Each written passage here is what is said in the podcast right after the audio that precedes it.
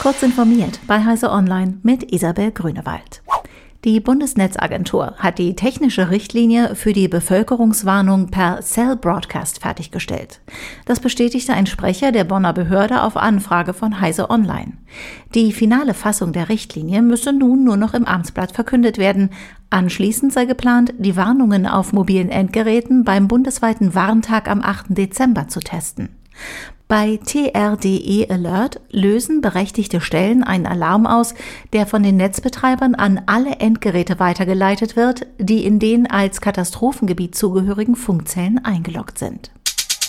Das DAX-Unternehmen Continental hat einen Cyberangriff aus dem August, anders als zunächst angegeben, offenbar doch nicht im Griff. Die Cybergang Lockbit ist in die Systeme des Konzerns eingedrungen. Dabei konnte sie offenbar etwa 40 Terabyte an Daten abgreifen, die sie jetzt angeblich veröffentlicht hat. Der Chatverlauf zu den Verhandlungen zwischen den Cyberkriminellen und Continental lässt sich abrufen. Offensichtlich versandeten die Verhandlungen über Lösegeldzahlungen ergebnislos. Continental hat nun gegenüber Heise Online auf Nachfrage erklärt, die mit Unterstützung externer Experten für Cybersicherheit durchgeführte Untersuchung des Vorfalls dauert derzeit noch an.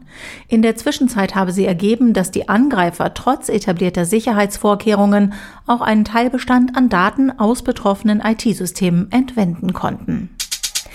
Die Free Software Foundation Europe hat die Anmeldung zum zweiten Youth Hacking for Freedom Wettbewerb eröffnet. Die Zielgruppe sind Jugendliche zwischen 14 und 18 Jahren, die der Wettbewerb zu eigenen Programmierprojekten motivieren will.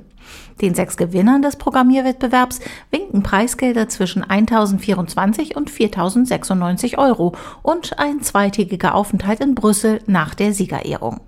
Die einzige Beschränkung bei den Projekten ist, dass freie Software entstehen soll.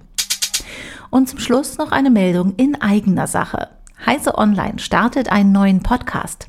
Im Tech-Crime Podcast Bits und Böses beleuchte ich die dunklen Ecken des Internets und zeige anhand echter Fälle die Angriffsmaschen der Cyberkriminellen.